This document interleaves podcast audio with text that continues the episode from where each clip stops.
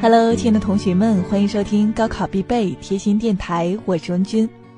今天呢，为同学们带来这样一篇文章：有一种素养叫等人把话说完。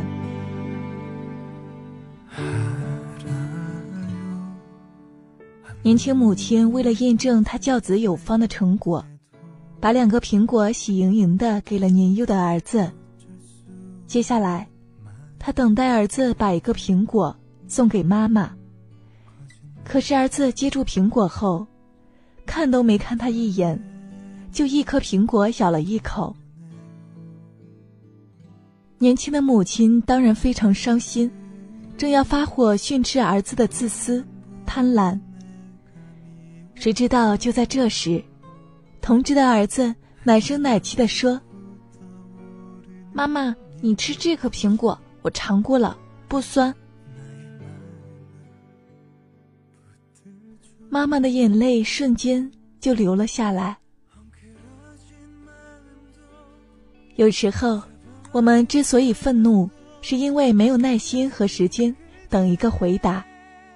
倾听的后面，是另一番的暖意。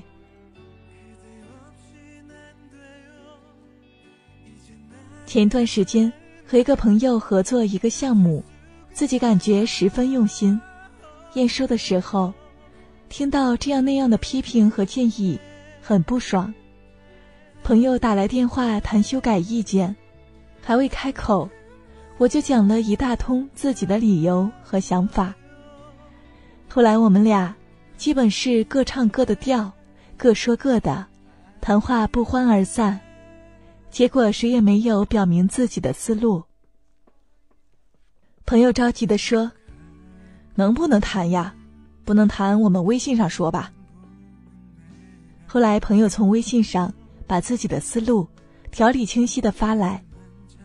其实有些地方的确有非常可取的意见，问题迎刃而解。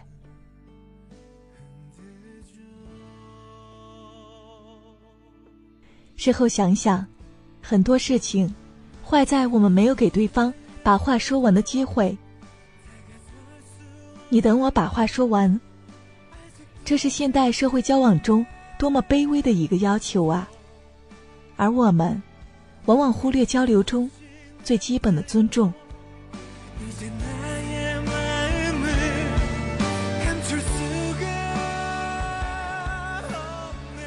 兄弟刚成家，磨合期，小夫妻天天争吵，双方都很苦恼，都快到离婚的地步。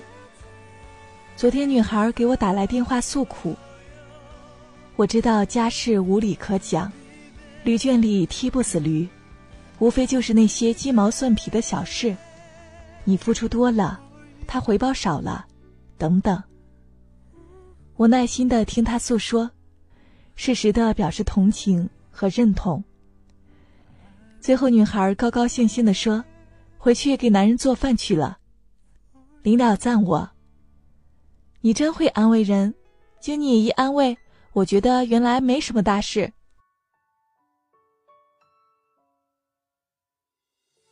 我笑着挂断了电话，心想，我什么话都没说，只不过他想倾诉一下自己的委屈而已。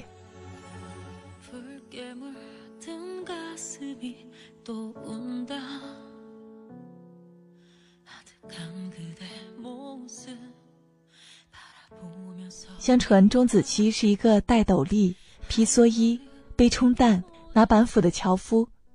历史上记载，俞伯牙在汉江边鼓琴，钟子期感叹说：“巍巍乎若高山，荡荡乎若流水。”两人于是就成了至交。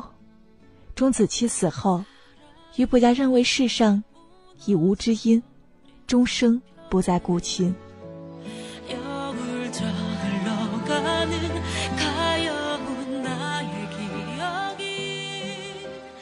倾听不仅拉近心灵的距离，而且是遇见知己的开始。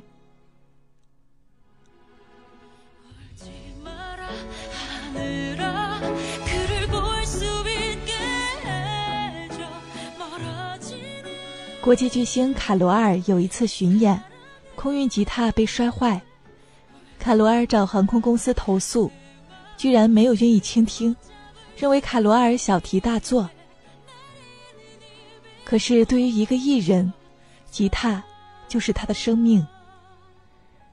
卡罗尔十分伤心，多次投诉无果，一怒之下，创作出一首《美联航弄坏了我挚爱的吉他》这样一个视频歌曲，将吉他受损及整个投诉过程中的遭遇展现出来。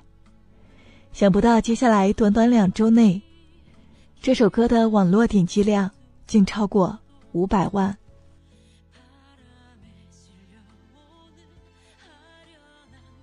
更让人没想到，受这首视频歌曲的负面影响，美联航的股票几天内直跌百分之十，造成了高达一点八亿美元的巨大损失，足以买下五万一千多把吉他。其实，我只想美联航能有一个人站出来倾听我的不满，承认他们做错了，对我说一声对不起，仅此而已。可是他们没有这样做。卡罗尔最后这样说出了自己坚持投诉的原因。卡罗尔要的无非是一个尊重的倾听而已。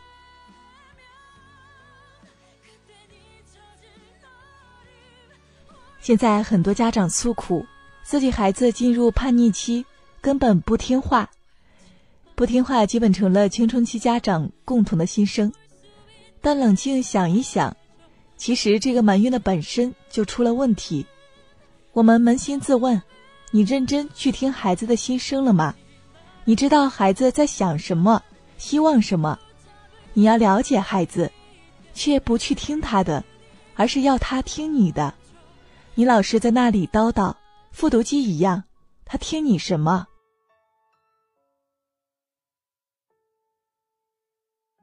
你等我把话说完。这是一种提醒，对浮躁和急于求成的你我是一种讥讽。上帝创造人的时候，为什么只有一张嘴，却有两个耳朵？那是为了让我们少说，多听。我们谁也不是火烧屁股、火急火燎了，怎么连等待别人表达的时间也没有吗？有时候扪心自问，这是一种病，得治。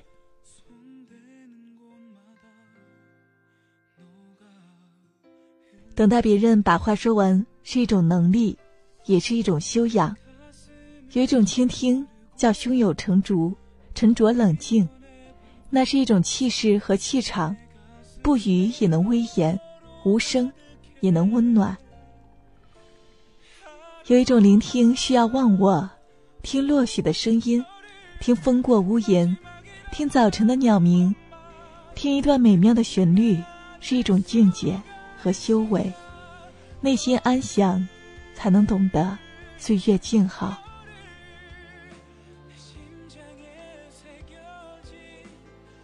贾宝玉倾慕林黛玉，只为那一低头的温柔；目不转睛的旷世的深情，三毛和荷西的深情，也是为那我用六年时间等你一句表白。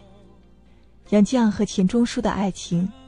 不过也是感动于深情款款的倾听。我说，你一直在听。爱和尊重，有时候就是听的力量。把话说完，才是最最深情的凝望。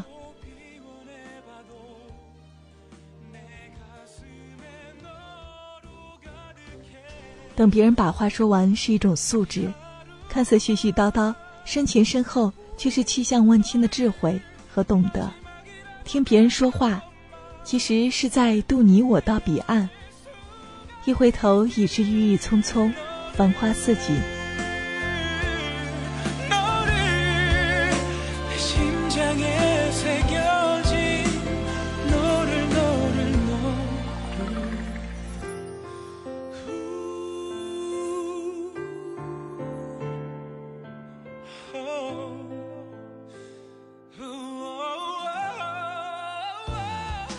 好了，今天的节目就是这样，我们明天再见，拜拜。